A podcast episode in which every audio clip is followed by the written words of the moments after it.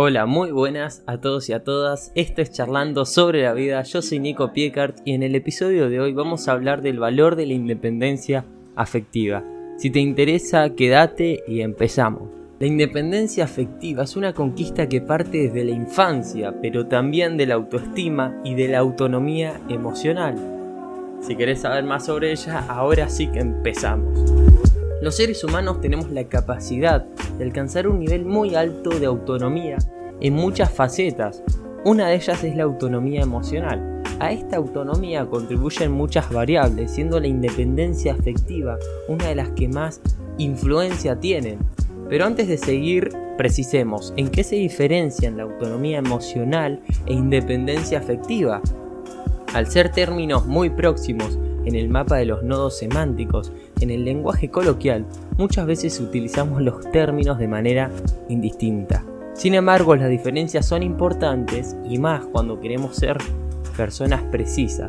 Walter Rijo, Rizzo dijo lo siguiente, no te necesito, te prefiero. Y ahí habla de una frase muy buena que ahora vas a entender. Autonomía e independencia afectiva. Hagamos un paralelismo en el mundo laboral y quizás lo entendamos mejor. Un autónomo es alguien que decide muchas condiciones de su trabajo, cuándo comienza su jornada, qué medios emplear, a quién contratar, toma decisiones y gestiona su negocio según las líneas que piensan que son más acertadas. Para la autonomía emocional podríamos situarnos en una óptica parecida. La persona que la haya desarrollado decidiría qué hacer con su abanico de emociones, con el miedo, la tristeza, la ira, el pánico, etc. Utilizaría sus propias estrategias para extender la alegría en el tiempo o afrontar el duelo, intentando maximizar en todo momento su capacidad de adaptación. O sea, elige qué hacer con lo que le pasa y con lo que siente. Ahora bien, volvamos al autónomo. Este no necesariamente es independiente puede fabricar un producto, por ejemplo, para el que necesite un componente que solo produce una fábrica en concreto.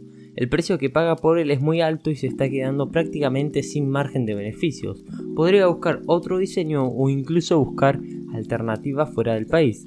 Sin embargo, no concibe su producto sin esa pieza en concreto, con todos sus detalles de fabricación. Así, se encuentra atado a las condiciones que quiera marcar el proveedor, si este no cuenta con demasiados principios éticos y es consciente del tipo de enamoramiento que sufre su cliente, que en esta posición está muy vulnerable, puede llegar a ser un juguete en las manos de aquel proveedor.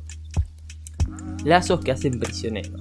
Con la independencia afectiva pasa algo muy parecido. Las personas en el polo contrario a esta cualidad suelen pensar que no existe un mundo más allá de las personas que eligen. Incluso aunque esta persona le esté causando un daño muy grande, es con ella o no es nada, o es la perdición. O sea, piensan que el mundo se basa solo en las personas que tienen, están atados. Así, una persona puede ser autónoma en la gestión de sus emociones, pero al mismo tiempo extraordinariamente dependiente. Puede elegir qué hacer con la alegría o el dolor que le produce el otro, pero depende del otro para sentir. Esta es una de las razones por las que, por ejemplo, personas que consideramos muy maduras llegan a perder su autonomía emocional. Ahora bien, para rematar este punto es necesario señalar que la carencia de independencia afectiva en muchas ocasiones es producto de una tentación. La autonomía emocional tiene su coste cognitivo. El gasto que a priori tiene el hecho de hacernos responsables de nuestras emociones es mucho menor que el tener que depositar ese poder sobre el otro. Precisamente por eso es tan fácil perder esta autonomía cuando pasamos por momentos en los que nuestro nivel de energía es más bajo. Así el estrés sería una variable de riesgo. El camino hacia esa hacia la dependencia emocional que está pasando. Nuestro desarrollo está condicionado por muchas variables. Una de ellas tiene que ver con cómo aprendemos a relacionarnos con el otro. Así, en nuestra infancia nos hacemos una idea de si el otro, persona indefinida por defecto, es un promovedor, un demandante, una fuente de placer, una fuente de dolor, etc. Dicho de otra manera, en la infancia solemos recibir impronta con lo que después configuramos nuestras expectativas y por lo tanto nos comportamos, pensamos y sentimos en el mundo social. Así, hoy sabemos que un estilo de apego dependiente será el primer ladrillo que edifique un adulto que se sitúa en esta posesión en sus relaciones. También sabemos que una baja autoestima que motiva una necesidad de refuerzo constante del exterior es el otro. Además, nuestras experiencias pasadas y nuestros logros, dando forma a la historia de nuestro recorrido vital o nuestra película que hemos construido y manejado, se reflejan en la autoeficacia, que es otro de los ladrillos. Así, una de las estrategias que más se utilizan en consulta para devolverle el poder y el control a la persona, los mismos que ella deposita en otros, tiene que ver con la reconstrucción de esa historia o la reinterpretación.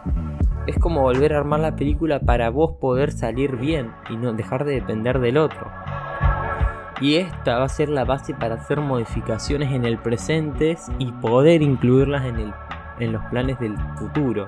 Hay una frase que dice, que no sé quién es, pero es muy buena, dice, uno no puede cambiar lo que pasó en el pasado, pero puede cambiar cómo ve ese pasado. Y es muy cierto.